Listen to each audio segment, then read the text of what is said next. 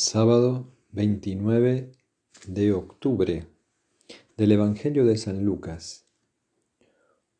Un sábado entró Jesús en casa de uno de los principales fariseos para comer, y ellos lo estaban espiando. Notando que los convidados escogían los primeros puestos, les decía una parábola. Cuando te conviden a una boda, no te sientes en el puesto principal no sea que hayan convidado a otro de más categoría que tú, y venga el que os convidó a ti y al otro y te diga, cédele el puesto a éste. Entonces, avergonzado, irás a ocupar el último puesto. Al revés, cuando te conviden, vete a sentarte en el último puesto, para que cuando venga el que te convidó te diga, amigo, sube más arriba entonces quedarás muy bien ante todos los comensales. Porque todo el que se enaltece será humillado, y el que se humilla será enaltecido. Palabra del Señor.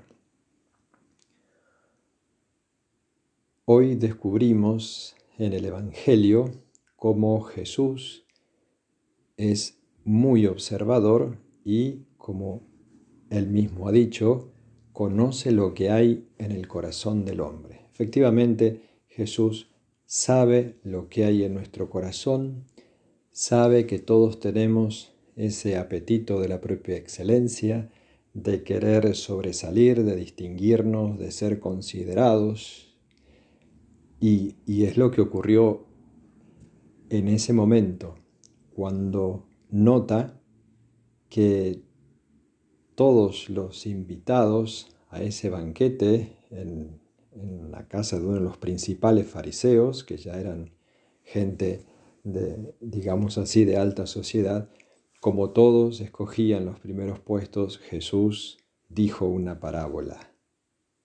Cuando te conviden a una boda, vete al último lugar, no sea que te digan después, deja el puesto que has escogido y tengas que avergonzarte e irte a un lugar más lejano. Al contrario, elige el último lugar. Entonces te digan, amigo, ven a un lugar más alto.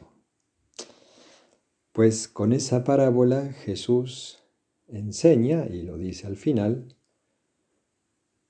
todo el que se enaltece será humillado y el que se humilla será enaltecido.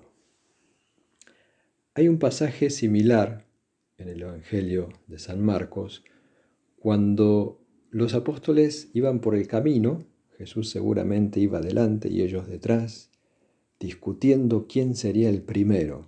Jesús observó, escuchó y cuando llegaron a la casa les dijo, el que quiera ser el primero, que sea el servidor de todos y el último de todos. Pues los biblistas enseñan que esa palabra, servidor, lo mismo que aquí, el, que se humilla, es decir, el que, el que sirve a los demás, es una palabra que también se puede entender como niño. Entonces, la idea es muy bíblica, muy hermosa, porque Jesús nos está diciendo que nos hagamos como niños, que nos hagamos pequeños, que de alguna otra manera que desaparezcamos, que no, que no nos preocupemos por eso que tenemos dentro, que, de que nos reconozcan del primer lugar, de, de que todos vean lo bueno que hago, al contrario. Y también lo dice, que tu mano derecha no sepa lo que hace la izquierda cuando des limosna. Entonces, es muy hermoso considerar que quien lo hizo con su vida fue el mismo Jesús. Como eh, la, la muerte, el pecado, entró por un acto de soberbia, por un no querer someterse a Dios o a la voluntad de Dios o a lo que mandó Dios y la redención y la salvación y la vida eterna nos viene por un gran acto de humildad y de obediencia. Como dice San Pablo, Jesús se humilló a sí mismo, se puso en el último lugar, se hizo siervo, se anonadó.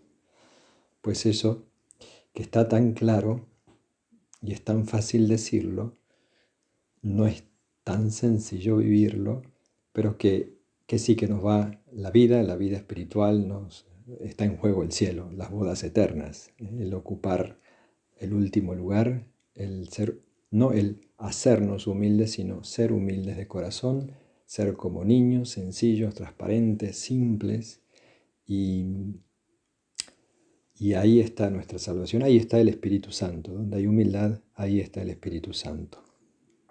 Hoy, sábado, día tradicionalmente dedicado a María, día mariano, pues le pedimos a ella, a María, la criatura más excelsa que Dios ha creado, la Inmaculada, la Toda Santa, la Reina del Universo, que se llamó a sí misma, he aquí la esclava, la servidora, la que es todo disponibilidad a la voluntad de Dios. Por su humildad el Verbo se encarnó y el Verbo encarnado se humilló para darnos la vida, para abrirnos las puertas del cielo que un acto de soberbia de Adán y Eva nos habían cerrado. Que María Santísima nos conceda a todos la gracia preciosa, preciosa de la humildad.